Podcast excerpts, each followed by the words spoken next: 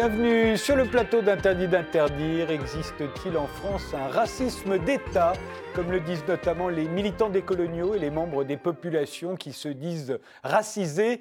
Il s'agirait, euh, racisme d'État, il s'agirait d'un racisme qui ne s'appuie pas sur des lois racistes, il n'y en a pas en France, mais sur des mécanismes structurels, sur des institutions, des préjugés qui fabriqueraient des discriminations de toutes sortes.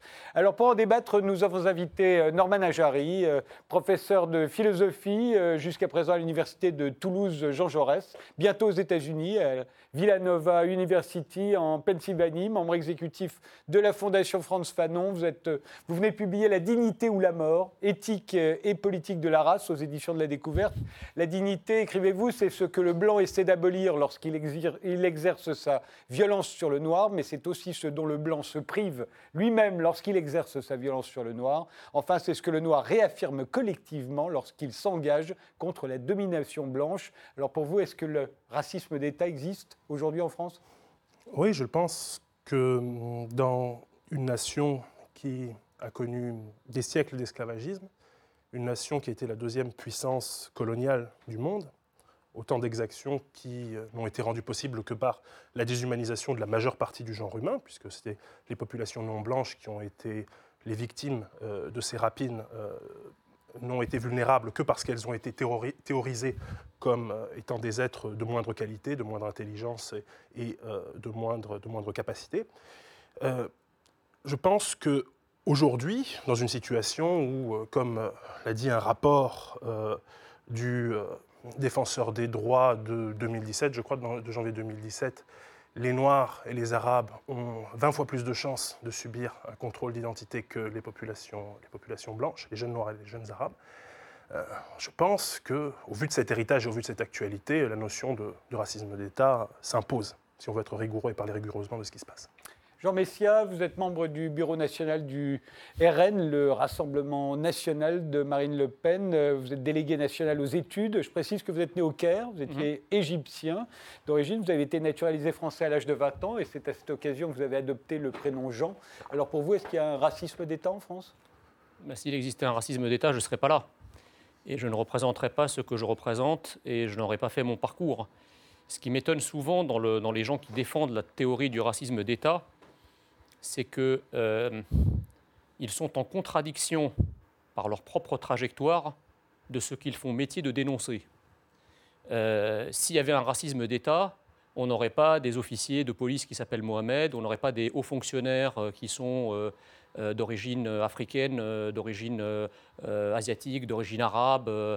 je pense qu'il n'y a pas de racisme d'État. En revanche, l'instrumentalisation de la notion de racisme d'État par des groupes, des entités, a pour vocation de soutirer de l'État une sorte de, reconnaissance de discrimination positive qui justifie en fait euh, leur, euh, comment dirais-je, euh, leur non-intégration, leur non-assimilation, parce que c'est de ça qu'il faut parler. je pense que les plus, en fait, le racisme, parce que le racisme d'État, il n'y en a pas. Si la France, il y avait du racisme d'État, moi je veux qu'on m'explique pourquoi chaque année des centaines de milliers de personnes en provenance d'Afrique euh, du Nord ou d'Afrique tout court euh, eh bien, risquent leur vie pour venir, pour braver la mort en Méditerranée, pour venir s'installer chez nous. Enfin, je sais pas, ces gens sont masochistes.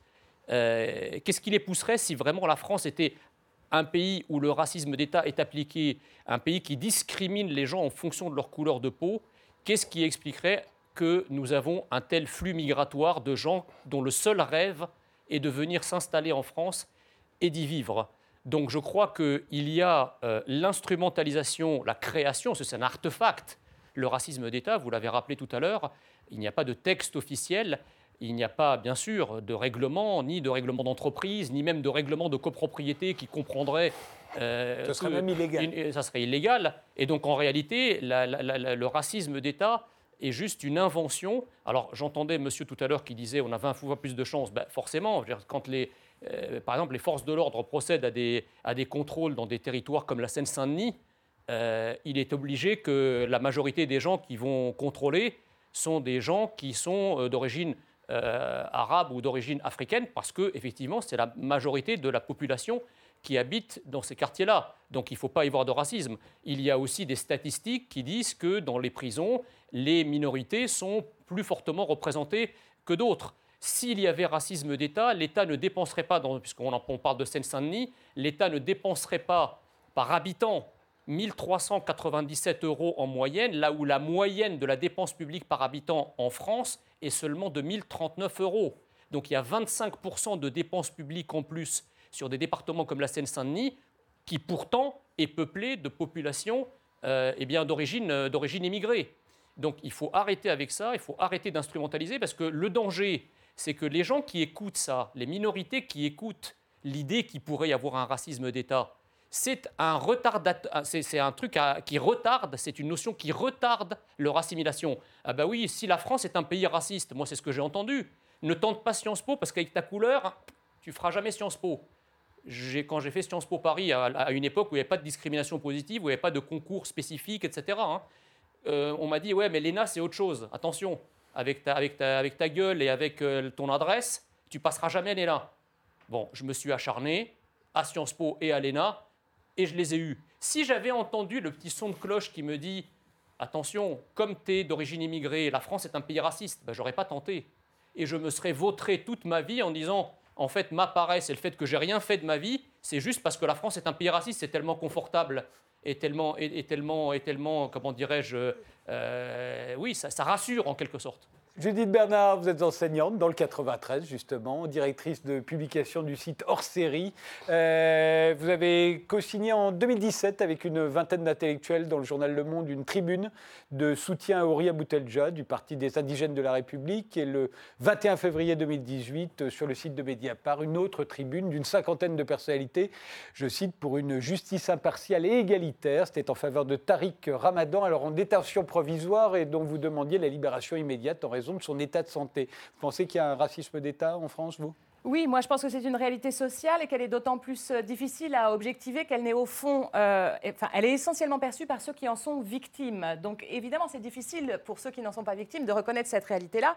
Moi, en l'occurrence, c'est une réalité à laquelle j'ai dû faire face quand j'ai commencé à enseigner dans le 93. En découvrant la Seine-Saint-Denis, euh, j'avais en face de moi une certaine réalité sociale, une certaine jeunesse qui m'a raconté son quotidien avec les contrôles aux faciès, parfois quotidiens, voire pluriquotidiens, y compris quand ils se déplacent à Paris en centre-ville la moindre expérience de RER e à Gare du Nord euh, les, fait expérimenter à nouveau euh, bon, des provocations policières euh, assez constantes. Alors que, bon, vous dites, certes, quand on fait des contrôles policiers dans la Seine-Saint-Denis, étant donné la, caractéristique de cette population, il y a de fortes chances de tomber sur des Noirs et des Arabes. Oui, mais les contrôles aux faciès, les contrôles policiers sont infiniment plus rares. Par exemple, dans les beaux quartiers de Paris, la, la belle jeunesse favorisée. Il n'y a pas moins de problèmes.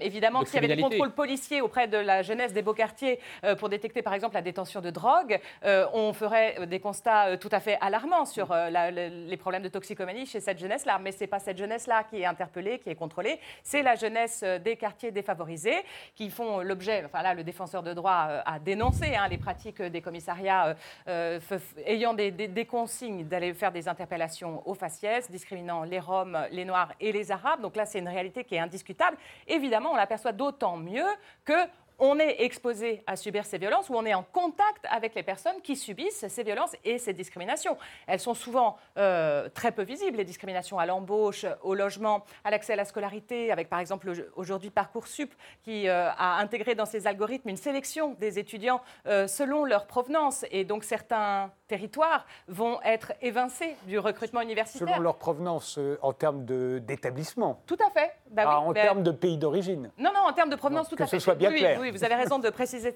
cette, chose-là. En fonction de leur établissement d'origine, hein, certaines universités parisiennes euh, privilégieront les étudiants issus des lycées parisiens plutôt que les lycées du 93. Donc déjà, il y avait un, accès à la scolarisation dans le supérieur qui était évidemment très handicapé par des tas de paramètres sociaux. Là maintenant, Parcoursup est en train d'aggraver ce phénomène de discrimination. Donc oui, c'est des mécanismes structurels, mais de basse intensité. Hmm. Ils sont très peu visibles, en tout cas pour nous les Blancs, si j'ose dire. hein. On ne les constate pas directement. Et donc je comprends qu'on puisse euh, entretenir le déni et continue- continuer à dire que ça n'existe pas. C'est d'autant plus facile d'être dans le déni que, évidemment, il y a un discours de la République française, un discours antiraciste, un discours de l'égalité, des droits. Et c'est sans doute à la faveur de la beauté de ce discours que des migrants sont tentés de faire l'aventure de, de- l'aventure de la France, bien sûr, puisqu'elle affiche au frontispice de ses établissements de tellement belles devises, de tellement belles Pourquoi les gens ne s'appellent pas pour. euh, Euh, moi, je, je pense qu'ils peuvent continuer d'être Les gens euh, qui sont là, ils s'appellent certain pas. discours que la France tient sur elle-même. Oui, mais à la base, les gens ne s'appellent pas. Si jamais il y avait un racisme d'État, les gens réagissent pas. Ils n'appellent pas la famille en disant, tu sais, c'est un pays horrible. Enfin, on vit au- en 2019, enfin, on vit pas en 70. Attendez, on va, on va commencer le débat. Je voudrais d'abord pré- présenter Adrien Matou, qui lui est journaliste à l'hebdomadaire Marianne. Vous avez collaboré au dossier euh, sur les obsédés de la race, du sexe, du genre euh, et de l'identité, euh, qui fait la couverture du numéro de cette semaine. On va voir euh, cette couverture et on va voir que ça n'est pas moi qui l'ai titré comme ça. hein. C'est bien le titre qui figure sur cette couverture. Vous pensez qu'il y a un racisme d'État en France, vous? Euh, non, mais justement, je, je pense que toutes ces contorsions euh, autour de la notion sont assez révélatrices. On pourrait tout simplement commencer par dire qu'effectivement, il n'y a pas de loi raciale en France, donc il n'y a pas de racisme d'État. On peut effectivement discuter du fait qu'il existe du racisme dans la police, ou peut-être dans d'autres sphères, notamment de l'État, mais le, le simple fait d'utiliser l'expression de racisme d'État et de ne pas dire racisme dans l'État est, à mon avis, euh, révélateur d'une volonté d'hystériser un petit peu les débats, euh, puisque voilà, il peut exister du racisme, il ne s'agit pas de dire euh, que- de nier le racisme, mais il n'y a pas de loi raciale en France. Alors justement, il faudrait peut-être éclairer cette, euh, cette notion, euh, puisqu'on cite souvent Michel Foucault qui a parlé de racisme d'État, mais il parlait d'État raciste, il parlait de, de l'Allemagne nazie ou de l'Afrique Les du États-Unis. Voilà, c'est euh, ça, ouais. Voilà. Euh, alors en quoi est-ce qu'on peut, pourquoi parler de racisme d'État aujourd'hui dans un pays comme la France où il n'y a pas de, de loi raciale comme il a pu y en avoir dans d'autres pays Euh, Pourquoi ne pas avoir utilisé une autre, une autre expression peut-être Ben, je pense que le problème avec ce type de, contre-argument, c'est qu'elles sont porteuses d'une conception extrêmement naïve de ce que c'est qu'un État. C'est-à-dire qu'on sous-entend que s'il n'y a pas euh, de, loi explicite sur ces questions-là, sur euh, la question raciale, eh bien, il n'y a pas de euh, racisme, de racisme d'État. En réalité, il me semble qu'il faut procéder à l'inverse, c'est-à-dire qu'il faut d'abord considérer ce que fait l'État, et non pas le discours simplement que l'État porte sur lui-même. C'est ça qui explique les statistiques que j'ai données euh, tout à l'heure, c'est ça qui explique euh, les autres types de violences, les types de euh, discriminations innombrables que subissent les populations issues de, de l'immigration, notamment, notamment africaine. Et en réalité, quand on dit que on est dans une situation qui est absolument différente de celle de l'apartheid ou d'autres régimes de ce genre, je pense qu'en réalité, on commet un anachronisme. Si on considère le discours sur lui-même que tenait l'État d'apartheid à partir de 1948, où euh, cette, euh, En Afrique du Sud, en Afrique du donc. Sud, où euh, ce, ce régime a été appliqué, on voit qu'en réalité, on parlait de développement séparé. Et on avait sur ce qu'était cette politique de développement séparé euh, toute une série de mots extrêmement sucrés pour dire ce que c'était, euh, que ça permettait le bon voisinage, que ça permettrait euh, l'unité du pays. En réalité, si vous écoutez ce que disait Hendrik Verwoerd, qui était le, Premier ministre de l'État sud-africain à, l'époque et le leader du Parti national qui a mis en place ces politiques, eh bien, vous, vous, étendez ces discours, vous vous dites, c'est à peu près le même discours que les hommes politiques tiennent aujourd'hui sur la laïcité ou sur la politique migratoire. Ce sont des choses qui permettent de rendre possible l'unité de la nation, qui permettent à chacun de s'épanouir dans la situation qui est la sienne, etc. L'idée selon laquelle les politiques sud-africains à l'époque seraient des gens qui seraient explicitement racistes ou qui affirmeraient absolument leur racisme, c'est- un anachronisme et c'est une, une aberration. Enfin, il y avait- non, il y, y y la loi, raciale. attendez, il y avait des lois raciales en Il y avait- Afrique du Sud. Il y, avait, y y des lois raciales, exactement Ouais. comme il y a dans ce pays des lois islamophobes sur le voile, exactement Non, comme non, pas du il tout, y a- Une loi raciste, on en exactement a Juste la en laïcité, France hein. depuis 2015, Non, non, ça. c'est juste la laïcité, c'est tout. Il n'y a aucune loi Alors, raciale. Bien sûr, elle n'avait pas d'intention raciste, cette loi. La loi sur le voile Encore, de 2015. et encore. Attends, attends, Ah, je pense qu'il faut, il faut étudier cette loi en détail. Juste- Précisément, je Oui. comprends. Moi, j'étais déjà enseignante dans le 93 à ce moment-là. J'ai vu cette loi arriver. J'ai vu les jeunes filles concernées être euh, complètement euh, préoccupées par euh, la manière dont elles allaient devoir se comporter par rapport à ça. Oui. Je comprends d'ailleurs à l'époque, il m'est arrivé d'essayer de défendre cette loi vis-à-vis de mes élèves. J'étais prof en lycée à l'époque. Je comprends l'enjeu d'émancipation. Bien sûr, je suis féministe. Et donc, Ah, on j'avais tendance à penser, j'avais tendance à penser en effet que si on est féministe, on est contre le voile. Et donc, il faut dire à ces mineurs d'ôter leur voile. Et puis j'ai beaucoup parlé avec ces jeunes filles, avec leurs mères, j'ai beaucoup parlé avec les musulmanes concernées par cette loi. Et puis aujourd'hui, il y a des études qui sortent sur le résultat de cette loi. Qu'est-ce qu'elle a produit?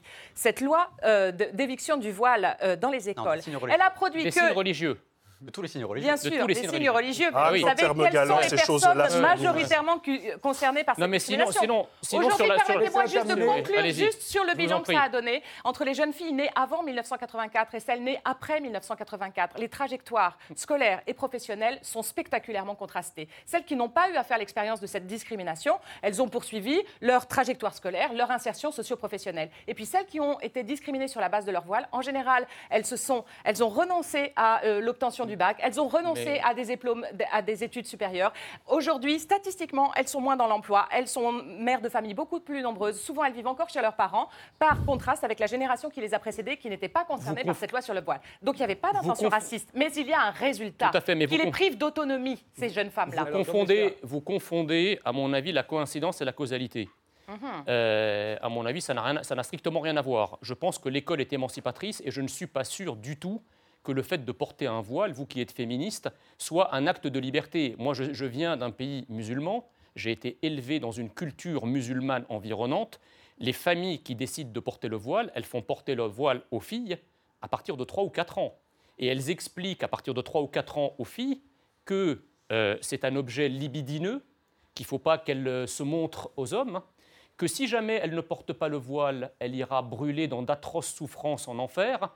Et donc tout ça s'appelle du conditionnement. Arrivé à 18 ans ou à du tout le 15, discours que ces ou jeunes à femmes 15 tiennent ans, sur leur ou à propre 16 voile, hein. ans, ou à Ces jeunes 17 femmes, ans, mais laissez-moi finir. discours À sur- 15 sur leur ans, voile, oui, mais bien sûr qu'elles ne vont pas vous dire ce discours-là, mais c'est la réalité pourtant. À 15 ans ou 16 ans ou 17 Qu'est-ce ans, quand, elle, quand elle commence à, quand elle commence à, à- à, je dirais, à s'éveiller au monde, on ne peut pas dire que le, geste qu'elle a de dire je veux me voiler soit un geste libre, puisqu'on voit bien que c'est le fruit d'un conditionnement de la, de la plus tendre enfance. Quant à ce que vous disiez tout à l'heure sur la... Non. Quant, à, quant à ce que, quant à la à vous rêverie à Toulouse, en tout cas, j'ai Non, mais- jamais vu de jeune fille de 2 ou 3 ans porter le voile. non, C'est je je Non, non, c'est non, seul- c'est non seulement un mythe, mais Alors, en plus une non, mais alors, parlez- il, se base, il se base sur une, sur une théologie Non, mais- qui n'a jamais existé. Il, n'est pas plus aveugle, voile. il n'est pas plus aveugle que celui qui veut pas voir. Quant à l'apartheid, le l'apartheid est fini. Je vous vois pas, je vous vois pas défendre avec autant de hargne et de motivation les fermiers blancs qui font l'objet quasiment d'un véritable génocide aujourd'hui. Il est où votre discours humaniste Disons que et mon, dis- tolérant mon dis- mon discours humaniste et tolérant pense que c'est Mérité. malheureusement, non, je dis pas Voilà. que c'est mérité, mais je dis que c'est une forme quelque peu sauvage d'appropriation collective des Ça, moyens de c'est ça. production. Donc en fait, vous justifiez Que le c'est- racisme. Je ne, ju- je- je- je ne justifie pas le racisme. J'essaye de comprendre que c'est la conséquence C'est la de. conséquence, oui. la- Laissez-moi terminer. C'est la conséquence de promesses qui n'ont pas été tenues au moment de la commission de vérité et de Mm. réconciliation. C'est-à-dire que c'est la conséquence du fait que les réparations n'ont pas été apportées par l'ANC. Moi, j'accuse l'ANC de, de- de Nelson Donc, Mandela, le parti, au, ouais, de le parti au Mandela pouvoir, au pouvoir. de ne pas avoir tenu ses promesses. Et effectivement, Mais tous les, ré- ce- tous les ce- régimes totalitaires euh, justifient comme ça. hein. Vous parliez tout à l'heure de la phraséologie qui enrobe les réalités. Les régimes totalitaires qui ont procédé au plus, au plus grand massacre n'ont jamais dit on massacre gratuitement. Il y avait toujours des effectivement, justifications. l'État colonial Voilà. français s'est justifié ainsi L'État colonial pendant, pendant 500 ans. n'a jamais massacré personne, monsieur. Euh, Arrêtez de faire l'histoire. On n'a jamais massacré personne. On pas- Adrien- la France n'a pas commis de génocide euh, au même titre que l'Allemagne nazie, par exemple. Adrien Matou. Il n'y a pas que Alors, voilà. géno- il n'y a pas que Voilà. le génocide Non, non, nazi mais dans euh, voilà, l'histoire. euh, Ah revenez ouais. sur terre si, un peu. Si je peux me permettre sur la loi 2004, une petite précision quand même. On peut revenir dans l'histoire. En 1937, il y a une circulaire de Jean Zay qui interdit tout signe religieux à l'école. Il y avait absolument, euh, quasiment aucun musulman euh, en France à l'époque, donc c'est quand même compliqué de dire que euh, c'est une loi islamophobe qui a été pensée pour opprimer les musulmanes. Et les, et les musulmans d'ailleurs. Et Je ne crois si- pas que la circulaire de Jean Zay ait jamais été appliquée. Elle, est- elle- elle- alors elle était appliquée, mais qu'est-ce qui a provoqué on, on- on peut être On n'avait honnête. pas d'intention raciste. hein. Justement, j'ai montré Alors- qu'une loi sans intention raciste peut avoir des effets Mais- racistes. mais je ne dis a pas que la loi était d'intention islamophobe. Alors, Elle a des conséquences vous pouvez dire- qui manifestent une forme d'islamophobie, puisque ce sont les Pourquoi musulmanes aujourd'hui qui sont privés de leur autonomie, Alors, juste qui ont été ça. privés de la, Non, la sur possibilité de passer leur diplôme non, et de s'insérer de manière Qu'est-ce qui les socio-professionnelle. prive de leur autonomie? Qu'est-ce qui les prive d'enlever leur voile le temps de la journée à l'école? Qu'est-ce qui les prive? Mais qu'est-ce que vous savez du sens que a ce geste pour elles, de se voiler? Parce que là, vous citez des exemples étrangers sur le sens qui est donné au C'est voile. pire en France.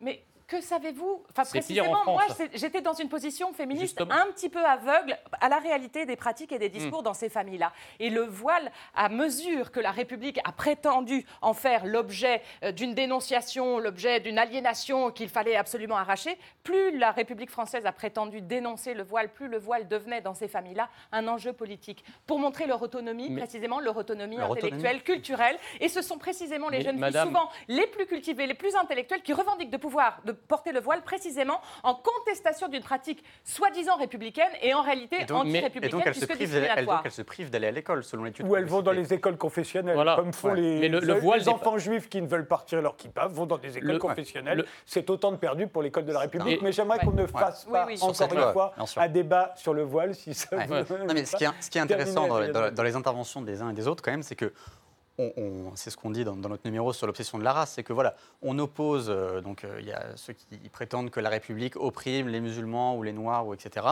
Et euh, Jean Messia répond en brandissant le cas des fermiers blancs en Afrique du Sud.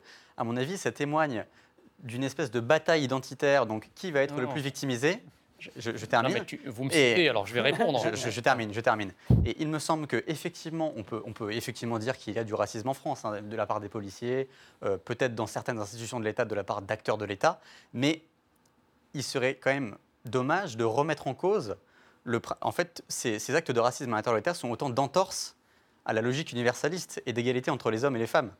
C'est quand même, à, à mon avis, quand on dit racisme d'État, implicitement, on fait porter l'idée qu'il y a dans la logique française explicitement une visée raciste. Non, à nouveau pas. Alors pourquoi non, parce dire que vous vous appuyez sur la question de l'intentionnalité et sur l'explicite. Mais précisément, le racisme d'État ce sont des mécanismes structurels. Structurel Ah bah donc oui, c'est pas et donc c'est alors. pas une intention ou raciste des qui acteurs produit. Ou du fait des acteurs Structurel ou du fait des acteurs les acteurs eux-mêmes sont pris dans une logique institutionnelle. Que, fait, euh, que font euh, des policiers? Ils répondent à des consignes, à des objectifs qui leur sont donnés en lieu. Qui Que sont fait- racistes Oui, il y a des consignes euh, données qui sont racistes, absolument. Prenons l'exemple des maires qui refusent d'inscrire les enfants roms dans les écoles de euh, leur municipalité. hein. Le cas est avéré, plus de 60% euh, des enfants roms ne sont pas scolarisés et pour la moitié d'entre eux, c'est parce que les municipalités refusent d'inscrire les enfants roms dans les écoles euh, des quartiers.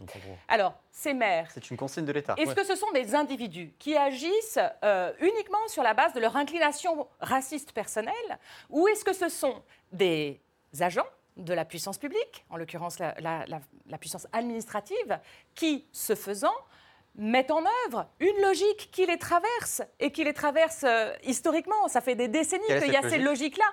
Ces logiques de répétition des mêmes mécanismes. Quel est le, le raisonnement intérieur du maire? C'est si je fais venir les enfants roms à l'école, ah, ça va être encore plus dur de pouvoir expulser les campements parce que ça fera un argument de plus pour euh, euh, dénoncer la violence des expulsions des campements. Expulsions qui se font sans relogement derrière, ce qui est illégal. Vous voyez qu'il y a toute une chaîne autour des Roms d'expulsions sans relogement, de non-scolarisation des enfants. En fait, ce sont des pratiques illégales, mais elles sont massivement mises en œuvre par les maires, par les forces de l'ordre. Vous voyez bien que là, quand il y a tellement d'acteurs de la puissance publique qui se mobilisent dans la même direction, on est bien obligé de penser qu'il y a des mécanismes qui les dépassent, qu'ils ne sont que des chaînons d'une logique qui les précède et qui, tant qu'ils ne, tant qu'on nous le dénonceront pas suffisamment fort, ces logiques continueront d'être On se perpétuées. souvient en ce qui concerne les Roms que Manuel Valls, euh, alors au sommet du pouvoir, avait Ouais. dit que c'était des populations qui n'étaient pas destinées à C'était rester. des Il y avait propos racistes. Voilà, Ouais, oubliant totalement que c'était des citoyens français, donc on était dans un vrai cas de racisme Ouais. avéré, De la euh, part qui n'a de pas la été puni par la loi. je- je souhaite justement rebondir là-dessus, parce que je- moi, ce qui me gêne, si vous voulez, dans, ce discours,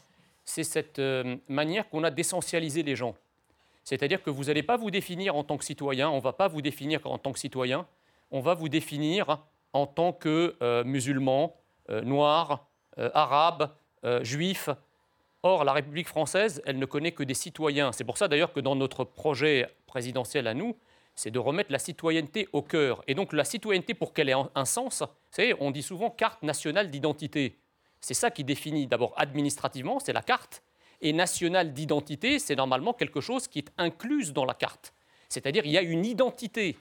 Et cette identité-là, eh bien, euh, elle doit être non seulement euh, préservée, diffusée, mais il faut assimiler les gens. Parce que les gens, si vous voulez, les immigrés qui viennent en France, ils viennent en France pourquoi? Pas pour continuer à, à, vouloir vivre comme ils vivent dans leur pays d'origine. Parce que pourquoi quitter leur pays d'origine à ce moment-là? Quand on veut rester soi, on reste soi chez soi.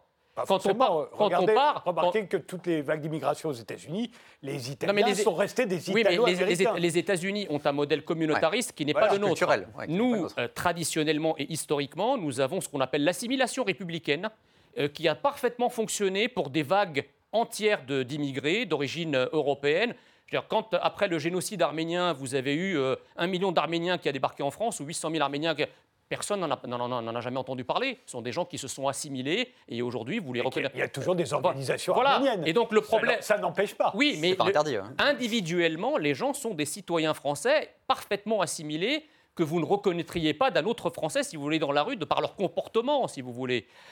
Et donc, le problème, il est là. C'est qu'on ne peut pas à la fois dire que l'identité française n'existe pas, ce qui est quand même le, discours qui est diffusé depuis une quarantaine d'années. On nous interdit à nous, Français, d'avoir une identité spécifique au même titre que tous les peuples du monde ont des identités.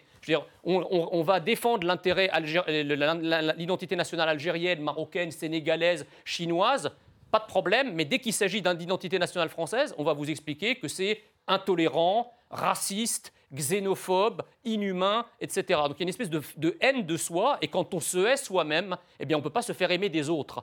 J'ajoute que si on veut vraiment protéger cette identité, il faut évidemment réduire les flux migratoires, parce que plus vous avez d'immigrés en France dans, une situation économique où l'économie française ne produit pas suffisamment de richesses, ne, produit pas suffisamment d'emplois, et où l'économie n'est plus un canal d'intégration et d'assimilation comme elle l'a été dans les années 60, eh bien il faut tout simplement stopper pour, pour se laisser une chance d'intégrer et d'assimiler ceux qui sont déjà là et qui sont exclus de la société française. Je vous interromps, on fait une pause et on continue ce débat juste après.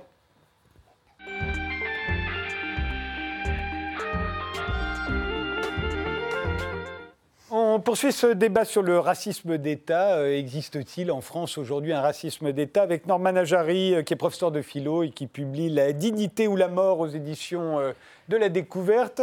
Avec Jean Messia, qui est membre du Rassemblement national. Avec Judith Bernard, qui est enseignante dans le 93. Et Adrien Matou, qui a collaboré au dernier numéro de l'hebdomadaire Marianne euh, sur les obsédés de la race. Alors vous avez souvent fait allusion euh, au défenseur des droits, Jacques Toubon, euh, l'ancien garde des Sceaux de Jacques Chirac, qui récemment a publié son J'accuse. Un sujet lui a été consacré d'ailleurs sur RT. On va en regarder un extrait. Les contrôles aux faciès dénoncés par le défenseur des droits, des ordres illégaux, un profilage social et racial. Les propos sont signés Jacques Toubon qui a demandé une inspection conjointe de l'IGPN et des affaires sociales dans l'ensemble des commissariats parisiens. Objectif évaluer l'étendue des pratiques discriminatoires lors des contrôles de police. Les précisions de Thomas Bonnet. Entre 2012 et 2018, les policiers d'un arrondissement cossu de la capitale ont reçu des consignes pour le moins limites. Selon un rapport du défenseur des droits que nous avons pu consulter, il est fait état d'un message électronique envoyé le 25 septembre 2012 et qui demande d'effectuer des contrôles auprès de, je cite, des Noirs et des NA, comprenez des Nord-Africains qui traînent. On peut les taper au contrôle, ce serait un plus pour d'éventuelles procédures ultérieures. Fin de citation. Éric Roman reçoit à l'époque ces consignes et s'insurge contre ce qu'il qualifie d'ordre illégaux. L'ordre était en fait donné de contrôler l'identité de personnes, pas en fonction de ce qu'ils avaient fait, puisqu'ils n'avaient encore rien fait, et sur une durée qui était euh, éternelle et sur la totalité de l'arrondissement. C'était donc en violation totale avec les lois en vigueur. Des agissements qui posent évidemment question, car les contrôles d'identité ne doivent en aucun cas reposer uniquement sur l'origine des individus. Le défenseur des droits rappelle qu'il s'agissait donc d'ordres manifestement illégaux. En 2014, déjà l'affaire avait été médiatisée. Une note de police avait dû être rectifiée car elle prônait l'éviction des Roms du 6e arrondissement de Paris. Le directeur de cabinet du préfet de police de l'époque un certain Laurent Nunez avait alors mis en avant la présence d'enfants en bas âge pour justifier cette décision, évoquant ensuite une maladresse. Et quant au terme de maladresse employé par euh, la personne qui était à l'époque chef de cabinet du préfet de police de Paris, c'est récurrent. En fait, il s'agit d'éléments de langage policier, de maladresse, etc. Donc, en fait, passé, il n'y a rien à voir. En choisissant de, de dire que c'était une maladresse, M. Nunez a décidé apparemment d'enterrer l'affaire et de ne pas aller chercher plus loin. Donc est-ce qu'il n'a pas voulu aller chercher plus loin parce qu'il savait que ça, cela se faisait dans d'autres arrondissements? Et a-t-il voulu enterrer l'affaire? Ou alors est-ce qu'il ne le savait pas et qu'il n'a pas voulu aller plus loin? Et ce faisant, il a fait preuve d'une insuffisance professionnelle. Après plusieurs années de combat, Éric Roman est aujourd'hui conforté par la décision du défenseur des droits. En conséquence, le défenseur des droits demande au ministre de l'Intérieur de saisir l'IGPN et l'IGAS afin de réaliser conjointement une inspection de l'ensemble des commissariats parisiens pour évaluer l'étendue des pratiques d'éviction discriminatoires. Adrien euh, Matou, euh, vous avez consacré euh, ce numéro de Marianne aux obsédés de la race, mais est-ce qu'il n'y a pas de l'autre côté aussi des obsédés, des Noirs, des Arabes, des Roms en l'occurrence, ou des musulmans? On en entend beaucoup en ce moment qui disent après tout, c'est pas sûr que ce soit un accident à Notre-Dame de Paris, il faudrait quand même chercher, on ne sait jamais, etc. Est-ce qu'il n'y a pas là euh, est-ce qu'ils ne se renvoient pas chacun leurs obsessions? Alors, selon nous, ce sont euh, des obsessions qui sont effectivement du même, euh, du même tonneau. Alors, on ne peut pas consacrer un numéro à tous les problèmes français en une seule fois. il y a effectivement des. bah voilà, dans ce cas-là, j'ai l'impression qu'on a, on a la preuve qu'il y a un racisme dans l'État, et on a à la fois la preuve qu'il n'y a pas de racisme d'État, puisqu'il y a même le défenseur des droits qui produit un rapport pour dire que c'est tout à fait anormal. Bien que ce rapport, euh, il ne peut rien. Bien sûr, mais. Enfin, je veux dire, il n'a pas le pouvoir d'incriminer. On, on, a, bien sûr, mais on, a la preuve que, voilà, euh, en, faisant effectivement cette consigne raciste, on a contrevenu aux règles qui existent dans l'État. Et sur les, sur les identitaires de gauche auxquels on consacre euh, un, numéro. Alors c'est un autre problème, mais qui, voilà, qui, se pose à toute la gauche aujourd'hui, même s'il est peu connu du grand public. C'est cette volonté de substituer, c'est intéressant, depuis le début on n'a pas parlé une seule fois de problèmes sociaux, cette volonté de substituer la lutte des races à la lutte des classes, qui nous paraît euh, délétère et qui ne nie pas évidemment le racisme. Hein. Il ne s'agit pas de nier le racisme, il s'agit de combattre la volonté de, substituer la lutte des races à la lutte des classes. Parfois, elles se cumulent, c'est ce qu'on appelle l'intersectionnalité. L'intersectionnalité où on, met toutes les discriminations les unes sur les autres, sociales, raciales, et des sexuelles. Fois, et des fois, une au-dessus de l'autre. Alors, nous, euh, on parle de l'intersectionnalité dans notre dossier.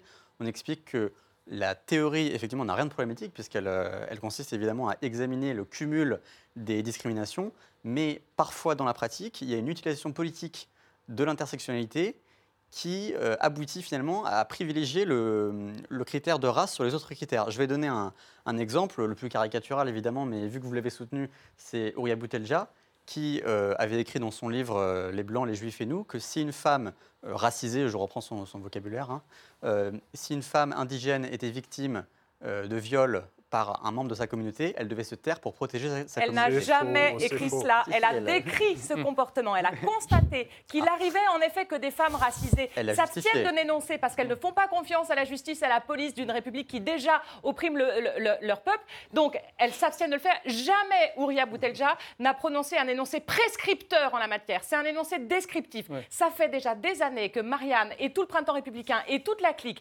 continuent de laisser croire que Ouria Boutelja aurait osé proférer une telle consigne, alors que c'est une description de comportements qui sont avérés. Elle décrit des faits. Ce sont des faits. Et nous, on essaie de regarder en face ces réalités-là. Cette femme en question n'ose pas aller porter plainte au commissariat de la République française sous prétexte que le commissariat et les institutions républicaines ne vont pas la prendre en charge alors que euh, dans leur... pas qu'elles vont pas la prendre en charge, c'est qu'on sait très bien ce que les polices et la justice ah font aux hommes racisés. On sait très bien quel est le sort des hommes racisés aux mains de la police. Enfin, est-ce qu'il faut ressortir toutes les morts, tous les coups de la violence policière C'est des violeurs quand même, non? Oui, mais bien sûr. évidemment que le, euh, viol est une chose très grave. En l'occurrence, je comprends qu'elle ne veuille pas s'en remettre aux lois d'une république qui déjà commet des crimes et des violences. est totalement aberrant et contradictoire. Mais juste, je voulais revenir par rapport, euh, par rapport à ça, parce qu'à un moment, si vous voulez, les policiers ils sont quand même au contact d'une réalité. Alors moi, je veux bien entendre les discours de gens qui sont dans leur bureau en train d'inventer des théories fumeuses. Euh, il y a des gens qui sont sur le terrain.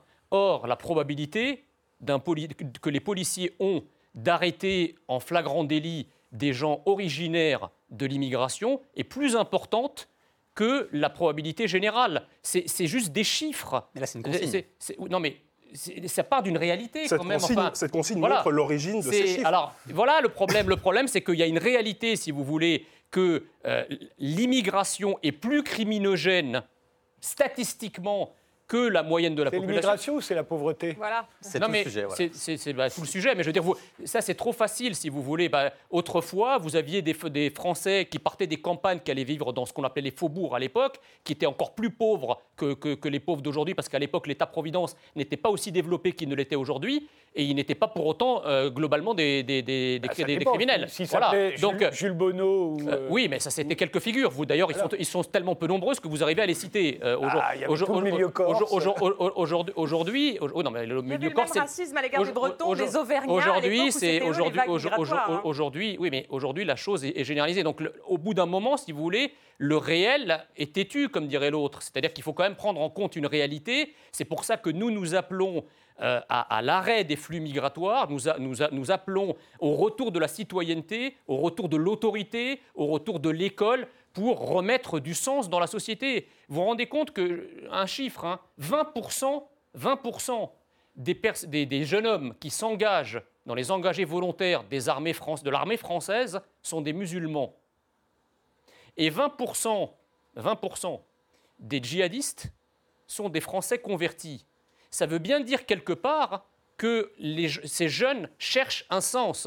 Or, moi, je crois que pour éviter la radicalité, dans un sens ou dans un, ou, enfin, dans, dans un sens euh, Quand ils euh, malencontreux, dans l'armée, ça me euh, dérange pas. voilà. Mais il faut radicaliser la République d'une certaine façon. Il faut radicaliser la République pour que les gens soient traités en tant que citoyens et précisément casser cette logique que certains veulent au contraire approfondir, contraire, de dire t'es noir, t'es arabe, t'es jaune, t'es juif, t'es un citoyen français. Si on donne du contenu à la citoyenneté française, si on renforce la citoyenneté française, eh bien on écrète tous ces différentialismes et tous ces racismes, parce qu'en réalité le discours que j'entends là, c'est le seul racisme qui existe en France. C'est un racisme contre la France, contre l'État français. seul, hein. Peut-être Non, pas le seul. Bon, disons que je suis, je suis assez étonné de voir ce discours sur la, sur, le, sur la citoyenneté. Enfin, étonné, disons, je suis étonné de la manière dont on le couple à une notion d'universalisme, si vous voulez. Comme si la citoyenneté française était synonyme d'universalisme. En tout cas, c'est monsieur qui l'a dit, tantôt. Je me demande ce que c'est que cet universalisme qui n'est en réalité qu'une espèce de synonyme euh, du chauvinisme français. L'universalisme serait soi-disant porté au nu dans- en France. Mais l'universalisme qui n'est pas respecté, c'est l'universalisme des droits de l'homme. On parlait de rapport. Il y a eu un rapport en 2008 de l'ONU sur la situation catastrophique des prisons en France. Voilà encore une nouvelle preuve de la violence d'État, surpopulation, situation sanitaire abjecte. Et là, l'universalisme, le seul universalisme qui, à mon avis, a un petit peu de sens dans cette affaire, c'est-à-dire celui de la Déclaration universelle des droits de l'homme dans ce pays, est foulé aux pieds. Et on se gargarise d'un universalisme dont on ne sait pas trop bien le contenu, qui est en réalité un synonyme du fait d'être français, ou je sais pas, les symboles, de, les symboles de la République seraient universels, comme s'il n'y avait pas d'autre système démocratique possible que celui qui s'est cristallisé dans les cinq républiques françaises. Ça me semble être une espèce d'aberration intellectuelle, une espèce de manière de se gargariser, ou qui, disons, Ah, de on est en engorger. France quand même, non de- on, on est en France, mais on n'est pas Ah. obligé de considérer que, la- que le particularisme français est universel. Il est particulier. C'est un particulier. Voilà, mais si, mais particularité française. Si ça Mais plaît pas, la- on peut partir, tout simplement. On peut pas- Si vous trouvez que la France est un système qui correspond... effectivement, c'est ce que Bah, je bah fais. voilà, mais bravo. Non, mais bravo. C'est vous, au moins vous êtes cohérent et vous êtes logique avec vous-même. Euh, si, Bah, je- si, si vous surtout, trouvez, c'est surtout, la France qui a été logique, qui a été logique mais- avec elle-même en me foutant, en me foutant dehors. Euh, bah, elle ne vous- vous, fout pas- vous fout dehors. Elle a fait de vous un professeur de philosophie. Attendez, vous, euh, vous plaignez de quoi là? Je- bon, je- j'ai- quand même essayé euh, de contribuer un tout petit peu, Oui, avec, à, à mon- certes. à mon, à mon Je propre, ne- à mon je- propre destin. Je ne nie pas Euh, vos mais qualités. en tout cas, mais en tout cas, vous ça- n'avez la pas France ne répondu. vous a pas empêché Vous- vous de devenir professeur. Ah, manquerait Voilà. plus que ça. Bah, vous non, n'avez mais pas. si- vous vous avait ra- non, mais s'il y avait racisme d'État, pardonnez-moi. S'il y Combien avait combien racisme d'État, vous ne serez pas combien là. de mes sœurs ont été empêchés des situations dont vous dites. Vous êtes, vous bien content d'avoir un type en face de moi. Vous êtes bien content vous-même d'avoir pu faire le parcours formidable que vous, vous avez dit avec, euh, comment dire, euh, je- d'une certaine manière, oui, peut-être que euh, vous, vous êtes- vous au Rassemblement national par, euh, par la- par l'affirmative action, par la, la Pas du, discrimination. non, pas du tout. Je suis au Rassemblement national parce que je veux que mon cas à moi soit général. Je veux pas. je- alors attendez, je vais juste vous poser une question. Vous dites combien de mes sœurs n'ont pas pu devenir médecin ou prof, etc. Mais dans ce cas-là, si le- vos sœurs, entre guillemets, étaient blondes aux yeux bleus, qu'elles avaient elles, elles aussi échoué, c'est quoi leur prétexte? Qu'est-ce qu'elles auraient dit? Bah, tout dépend- On ne peut pas échouer parce qu'on est mauvais. tout On, dépend- on- on est- on échoue parce qu'on est noir en France.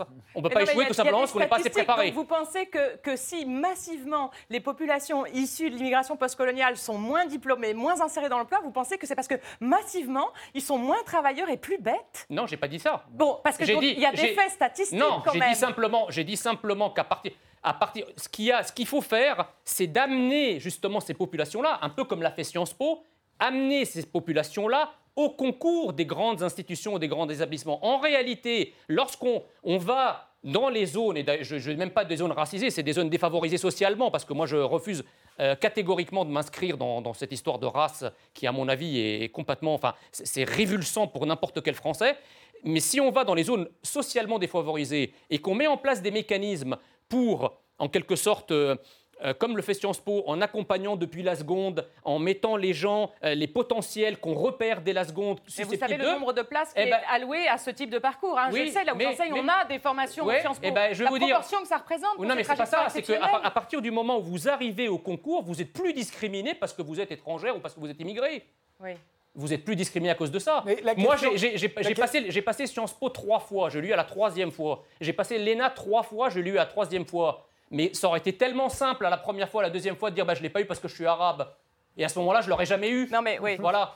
La, la- la- la question qu'on peut se poser, et on peut se la poser autrement, et c'est un peu d'ailleurs à la base des travaux sur le racisme d'État, tel que ça a pu être euh, pratiqué avant même euh, notre époque, c'est un système peut-il au fond avoir des effets racistes sans que personne ne soit et objectivement, ouvertement ou effectivement raciste? C'est ça la question du racisme d'État, c'est-à-dire qu'on pourrait imaginer simplement que par la force euh, des habitudes, euh, euh, des reproductions sociales, des mécanismes, des structures, se produise une sorte d'écrémage, de discrimination à l'égard d'un certain nombre de, nos concitoyens, qu'ils soient alors pour des raisons de race, de religion, de sexe, c'est arrivé beaucoup, de genre plus précisément, ou d'orientation sexuelle, ça s'est fait, on le sait, on peut l'imaginer, ça n'est pas inconcevable. Euh, alors après, la question de savoir pourquoi est-ce qu'on appellerait ça du racisme d'État, alors que ce n'est pas l'État qui volontairement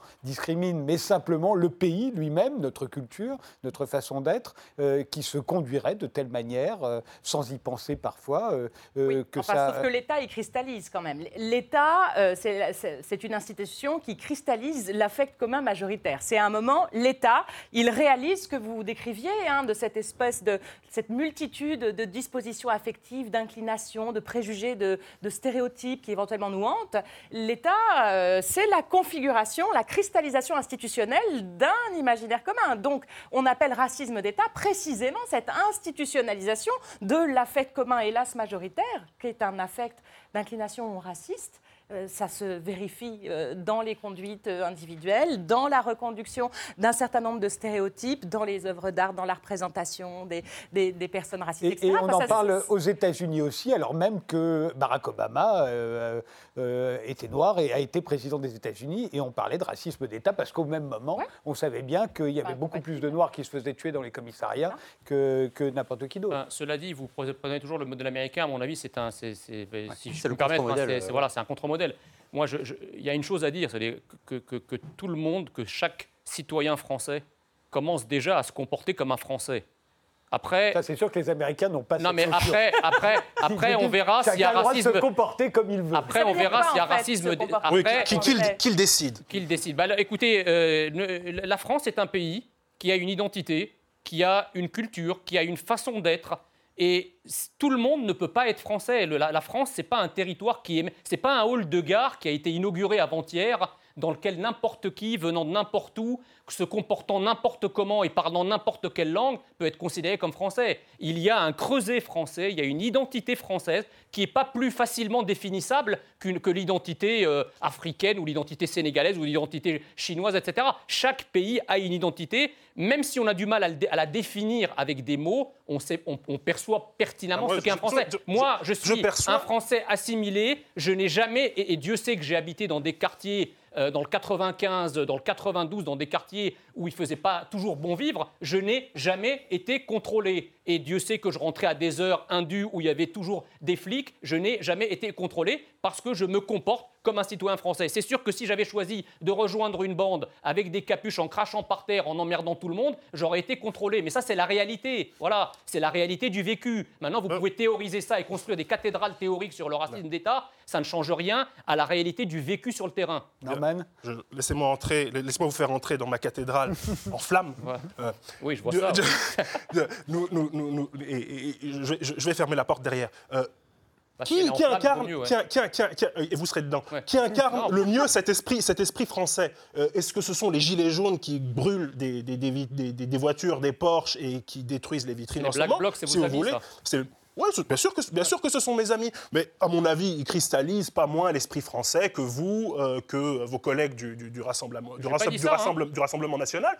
Pour moi, si vous voulez, si c'est ça l'esprit français, si c'est effectivement cette, euh, je dirais, ce ferment révolutionnaire, moi, je veux bien embrasser cet esprit français-là, mais c'est certainement pas celui que vous défendez. L'esprit français que vous défendez, c'est effectivement ces, euh, ces directives à l'égard des policiers, c'est la tout. matraque, ce sont les contrôles policiers, c'est la violence. Le C'est ça que, c'est ça que sur vous- une réalité, monsieur. C'est juste une réalité Exactement, il est, statistique. il est- il- il- il est Voilà. basé sur, une stati- sur la réalité statistique qui est produite par ces, par ces, par ces directives. Mais non. Si c'était si une réalité, il n'y aurait pas besoin d'écrire des- il y aurait faire pas besoin d'écrire des directives pour contrôler les Noirs et les Arabes afin de, produire des dossiers pour pouvoir les arrêter Donc, plus en fait, facilement plus tard. de, vous êtes en train de dire qu'en fait, c'est le comportement des flics qui génère la criminalité de ces gens-là. Évidemment, mais ça, les, les rapports sur les contre- évidemment, les vous aux faciès et les types et les types d'escalade qu'ils génèrent Voilà, sont sont il y a des- il donc des ça rapports encourage là-dessus. les gens à vous agresser quand vous sortez de votre bureau ou à aller commettre des cambriolages ou à, Ben, ça, ou à ça- taper ça sur les encourage, ça encourage à des conduites de résistance envers la police qui permettent de faire du chiffre, qui permettent de faire des amendes, qui permettent de faire des arrestations, qui permettent de construire des dossiers. Évidemment, c'est comme ça que ça Ok. se passe. Dans la, la Ça- théo-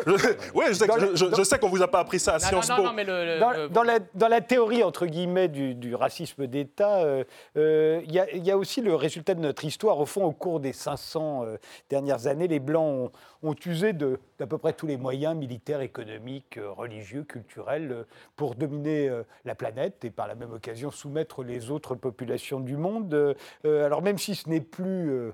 le cas depuis, allez, on va dire une cinquantaine d'années, 450 ans, enfin 50 ans sur 450 ans, évidemment, ça n'e- n'efface pas un certain nombre de, de préjugés, de réflexes euh, plus ou moins conscients que l'on aurait pu garder, euh, enfin nous, les, les hommes blancs, puisque les femmes seraient elles-mêmes racisées. Euh, alors est-ce que, là aussi, euh, est-ce qu'on peut véritablement imaginer que, que ces 450 ans euh, ont été effacés d'un trait de plume? Euh, Alors effectivement, il n'y a plus d'empire colonial, il n'y a plus d'esclavage, euh, en tout cas pas officiellement, Bah, euh, et il n'y a plus euh, il y a de... un- il y a quand même un empire en miniature avec les, avec les Mm. départements, les territoires d'outre-mer. Il y a- oui, oui. y a, il y a les Enfin, qui- immigrationnistes capitalistes qui veulent continuer le flux migratoire pour pouvoir exploiter la misère humaine et, et payer les gens au lance-pierre. Vous Ça- inquiétez, vous inquiétez pas, pour exploiter la misère Voilà, humaine, les, aussi. les- les multi- les multinationales, vos amis Non, non, en Afrique, C'est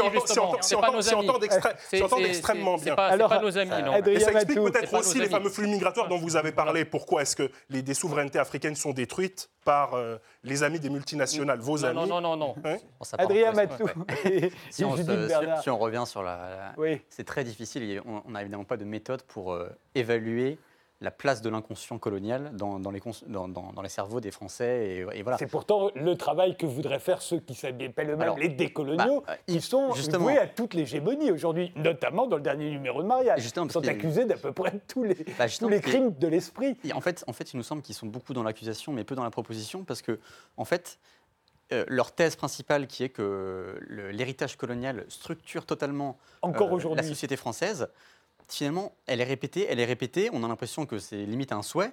Euh, et en fait, c'est quand même parce que on entend souvent dire, euh, oui, tous les tous les Noirs sont descendants euh, d'esclaves, ce qui est ce qui est ce qui est vrai. Mais euh, Pas tous- Ah non, c'est pas vrai. en, en tout cas, j'ai beaucoup entendu ça dans les cercles des ou de coloniaux. colonisés. Mais tous les Blancs Ça, ne sont pas descendants d'esclavagistes ou de colonisateurs. Loin de là même. 99% des Blancs sont des descendants de serfs ou, ou autres anonymes. C'est quand même compliqué de prétendre que, le, que, le, que la, colonisation structure totalement encore les. En fait, ce qui peut, ce qui peut être effectivement euh, avancé comme argument qui, qui est vrai, c'est que la plupart des gens issus d'immigration euh, africaine en France ont été euh, amenés en France pour travailler sur des chantiers. Et ils sont issus des classes ouvrières et populaires. Et on, peut, on peut constater qu'il y a un héritage du fait d'être issu de classes populaires défavorisées, de, à l'origine, de ne pas parler la langue, et que ça s'est ça s'est un petit peu euh, sédimenté, et qu'en plus, on peut, effectivement ajouter à ça le racisme qui existe euh, dans la société française. Mais plaquer le spectre colonial par principe pour ex- expliquer tous les problèmes de racisme en France, ça me paraît un peu court et monocausal. Qu'il y a quand même une, tendance chez ces gens, c'est euh, le côté monolithique de leurs arguments. Il y a les blancs, il y a les racisés, il y a la colonie, il y a l'État qui est responsable de tous les maux. C'est quand même un petit peu toujours monolithique et caricatural. Julie Bernard? Oui, non, c'est pas que le spectre colonial, c'est euh, la logique impérialiste qui continue euh, de structurer, par exemple, notre économie, qui continue, par exemple, dans le Nord global, de tirer euh, ses ressources et ses profits de l'exploitation du Sud global, qui nous fait avoir un rapport avec le Sud où on considère, par exemple, que bah, c'est très bien en France de faire plein d'emplois pour fabriquer plein de bombes et plein d'avions, on les, on les vend à l'Arabie Saoudite, et c'est pas grave s'ils bombardent les Yéménites avec, et si ça fait plein de morts, parce que de toute façon, en gros, on s'en fout, c'est des Noirs. Alors, Globalement, il y a l'idée que c'est pas du tout gênant pour nous, pour notre là- là, prospérité, pour notre exa- modèle vous économique. exagérez puisque tous nos ministres ont dit que ce n'est pas vrai, ça n'existe pas. Alors, Donc c'est bien que. Alors- oui, le discours. On n'est pas très clair. Le discours, mais dans les faits, dans les faits, nous vendons des avions et des bombes à l'Arabie Saoudite qui bombardent les Yéménites, et on considère tous que c'est pas grave. Ce qui compte, c'est qu'on fasse des emplois Quel en rapport, France. quel rapport Alors- avec le Alors, colonie c'est ce euh, rapport Nord-Sud, c'est toujours la même chose. là, Bah, si, bien sûr. C'est- Cette déshumanisation des colonies, vous savez bien qu'il s'est passé quelque chose là dans le capitalisme colonial. Il s'est passé quelque chose, il fallait déshumaniser les Noirs pour pouvoir les exploiter comme on l'a fait. Et on avait besoin de les exploiter comme on l'a fait parce qu'on avait besoin de créer une prospérité capitaliste, on avait besoin de construire une richesse. C'est la logique impérialiste et elle continue de structurer aujourd'hui les rapports économiques à l'échelle planétaire. alors j'ai juste une question à Là, vous poser parce que, France, là, parce quand que vous parlez. Oui, j'ai bah, la France fait partie Non, mais de la J'ai juste- française. Je Oui. vais juste une- vous poser une question parce que vous parlez de, de co- de colonialisme et de, décolon- et de- de décolonisation et de décoloniaux. Euh, les arabo-musulmans qui sont partis euh, au 7e siècle de la, de la Mecque et qui ont arabisé euh, toute l'Afrique du Nord, ça a été d'ailleurs les premiers esclavagistes, euh, et qui sont allés jusqu'en Andalousie, qu'ils ont occupé pendant sept siècles Tout à fait. et qui continue à bien des égards d'avoir des velléités impérialistes, d'ailleurs qui s'expriment en France. Vous parlez tout à l'heure du voile, ça en fait partie, cette occupation de l'espace public, ces Ouais, prières ouais. de rue, etc. Ouais. Je ne les vois pas se lever tous les matins en battant leur coulpe et en disant Nous avons été d'horribles coloniaux, venez nous fouetter. Pourquoi vous, en, pourquoi vous parlez jamais de ça et pourquoi vous dénoncez jamais ce type de, de colonisation Parce que ce qui m'intéresse, c'est la décolo- domination. euh, Eh, c'est la domination blanche, merci. Non, non, pas Oui, blanche, je oui, m'en fous. oui. La, la domination actuelle, il se trouve que c'est une domination blanche, capitaliste, Ben non, impérialiste. C'est celle-là, moi je m'en fous. En non, fait, de parce que quand vous, non, est. non, attendez, je veux juste non, sortir du système quand des vous parlez, attendez, les, les mots, les mots ont un sens. Vous parlez de colonialisme et monsieur a rappelé tout à l'heure les 500 ans, enfin ce qu'il a dit, les 500 ans. C'est moi, c'est euh, moi, les 500. voilà, où vous, enfin, enfin, vous, les vous avez dit aussi que bon, la, la colonisation euh, de la France notamment et de, et de l'Occident de manière générale, en tout cas de l'Occident blanc, a duré et qu'il fallait en quelque sorte se débarrasser de ça, etc. Mais Ah non, c'est pas dit qu'il fallait le faire, c'est dit qu'il l'Occident n'a pas, été temps s'en faut. Non, Et on pourrait parler aussi en Asie, du Japon, de l'impérialisme, etc. Pourquoi est-ce à nous, en permanence, de nous regarder dans la Parce glace qu'il se trouve qu'au cours et- des 500 dernières années, c'est ce- plutôt nous qui avons colonisé les autres. Non, c'est pas vrai. J'ai- écrit, un texte sur la négrophobie arabe. C'est sur le site du Pire. Je vous invite à, à aller, Et- à et aller j'a- le et lire. si vous j'ajouterais voulez. d'ailleurs Je- que les- je vous, Voilà, vous verrez, vous, que, vous, vous verrez que je ne mâche pas mes mots. Je parle des choses comme elles sont et j'essaye, et j'essaye d'avoir une, une sorte de, profond- Vous, de peut-être, profondeur mais les, historique. raci- les racisés qui, à longueur de journée, nous dénoncent les comportements coloniaux de la France, ne, ils ne parlent pas de leur propre comportement colonial et re- euh, religioso-colonial qu'ils s'appliquent à Écoutez, eux-mêmes l'impérialisme, au ce n'est pas, porter- pas un foulard. L'impérialisme, c'est des armes. L'impérialisme, c'est la domination économique écrasante d'une partie du monde sur le reste du monde. On Ça, c'est pas là. la situation Non, des Arabes aujourd'hui. Si, Veuillez excusez-moi. L'islamisme est un impérialisme qui a déjà tué, monsieur, On et des centaines s'arrêtera de personnes on en France, là. milliers dans le monde. L'émission est terminée. Et évidemment, vous avez rectifié de vous-même. euh, euh, C'était pas les premiers esclavagistes. Il y avait eu les Romains, il y avait eu les Grecs, et puis il y avait eu tous les autres avant, pendant le néolithique, où là c'était mondial, l'esclavagisme, dès l'instant où on a inventé la propriété privée et l'agriculture. Merci de nous avoir suivis jusqu'ici. Je vous donne rendez-vous au prochain numéro et je vous remercie tous les quatre d'avoir Merci. participé à ce débat. Merci. Merci. Merci.